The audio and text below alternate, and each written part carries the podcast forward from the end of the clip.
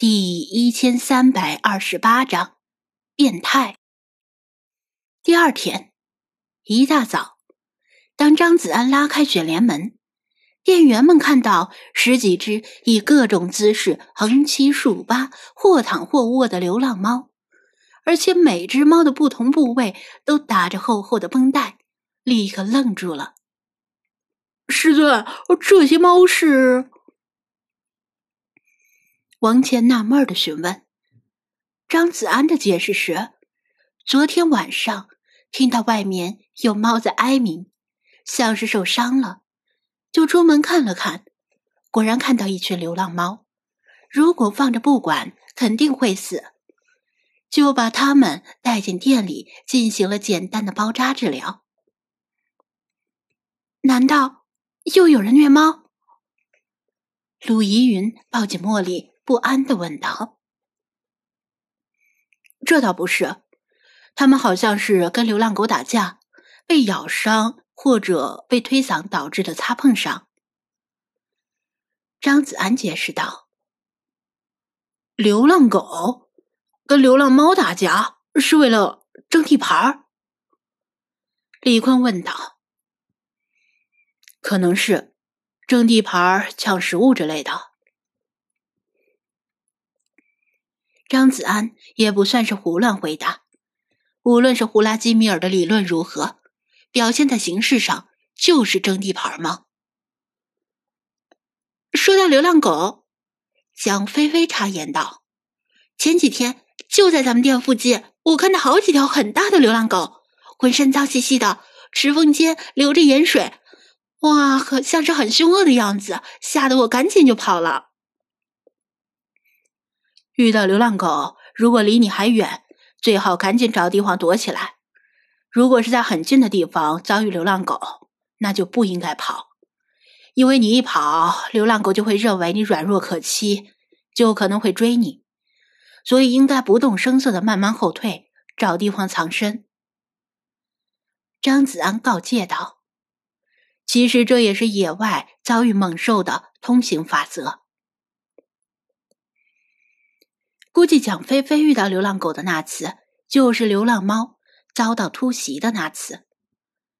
鲁依云也若有所思的说道：“我好像听顾客说过，说最近流浪狗好像很猖獗，虽然暂时没有伤人的记录，但这样下去不是办法。”似乎有人已经打算对流浪狗动手了。张子安心知肚明，所谓动手，大概就是投放异烟井之类的毒狗药。虽然大部分叫嚣者都只是在网上打字投放，但总会有人付诸于实际行动。现代中国社会是法治社会。起码正在努力建设成法治社会。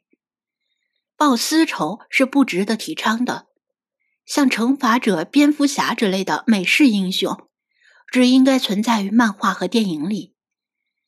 超级英雄们都自称是在维护正义，但正义是应该存在于法律里面，而不是由个别人来定义。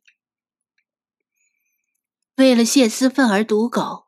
不仅会误伤到无辜的狗，而且可能会令投药者自己身陷囹圄。毕竟现在大城市里到处是监控。二零一九年一月，深圳就有一个在小区里投放有毒香肠的人被当场抓获。为了泄私愤而留下案底，影响升学和就职，数年之后悔恨的还是自己。总之，现在城市里人与狗的冲突本来就愈演愈烈，流浪狗们选择在这个时候搞事，无异于玩火。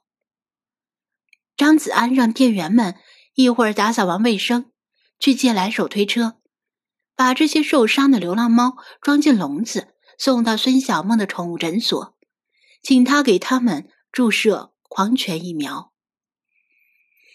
他自己有事要出去。可能要晚些回来。至于为啥要借手推车而不是用五菱神光送过去，当然是因为怕残余的跳蚤在武林神光里安家。店员们早已习惯张子安不在店里的情况，顶多是某些高难度的生意做不成而已，其他没什么影响。反正损失的又不是他们的钱。打扫卫生的时候，张子安无意间向店外一瞥，看到一个熟悉的身影慢悠悠的经过。这不是昨天被毛毛虫蛰了的小胖墩儿吗？小胖墩儿的蛰伤还没有完全好，不过更多的是借题发挥，一路哼哼唧唧、磨磨蹭蹭的往前走。大概在家里还向爹妈央求说背疼，不去学校了，但是被爹妈给驳回了，所以一副吃了苍蝇的苦瓜脸。壮壮是吧？快走吧，别上学迟到了。你以为你故意迟到，你爹妈就会同情你？小心屁股上多几个鞋印儿，可能还包括高跟鞋印儿。走。张子安从店里溜达出来，故意打趣儿道：“说起来，今天是周一，写作周一，独坐地狱。几乎每个学生和上班族都无比痛恨周一。”但作为社会闲散人员的张子安无所谓。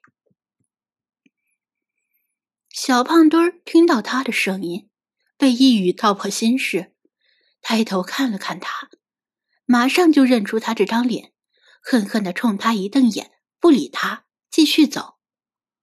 对了，你的蛾子观察报告写完了吗？其实我跟你讲啊，蛾子和蝴蝶的变态发育过程差不多的。你完全可以参照那只。张子安向旁边看了看，意外的发现那只凤蝶的幼虫还趴在旁边店铺的玻璃门上，可以参照那只凤蝶。他说道：“变态发育。”小胖墩儿被这个新奇的词冲击到了，准确的说是被“变态”这个词冲击到了。呵呵，在小胖墩儿想知道下文的时候，张子安偏笑而不语，懒得跟他解释什么是变态发育。小胖墩儿想知道，因为这可能对自己写观察报告有用，但又不想开口央求，只能跟张子安大眼瞪小眼。张子安有的是时间耗，反正他又不需要上学上班。呀，早上好呀，店长哥哥。有一段时间不见的小芹菜，看到伫立在店门口的张子安，惊讶的小声叫道：“哟，是小芹菜呀，好久不见，早上好，来击个掌。”张子安弯腰伸出巴掌，小芹菜则嗨的一声，小跑着起跳，清脆的与他击了个掌。店长哥哥，听店里的哥哥姐姐们说你是去埃及了。他睁大眼睛问道：“对呀，去了一趟埃及。”张子安让小芹菜稍等一下，自己从屋里取来手提袋递给他：“打开看看吧，这是从埃及给你带回来的礼物。”小芹菜犹豫一下。因为妈妈不让他从陌生人手里拿东西，但店长哥哥显然不是陌生人，于是他高兴的接过手提袋。谢谢店长哥哥！哇，这是什么呀？枣子吗？他打开袋子，捏出一颗椰枣，打量着。嗯，正宗的埃及椰枣，尝尝好不好吃？张子安说道。小芹菜把一颗椰枣放进嘴里嚼了嚼，面露惊喜的叫道：“好吃，又脆又甜。”隔壁的小胖墩儿都馋哭了。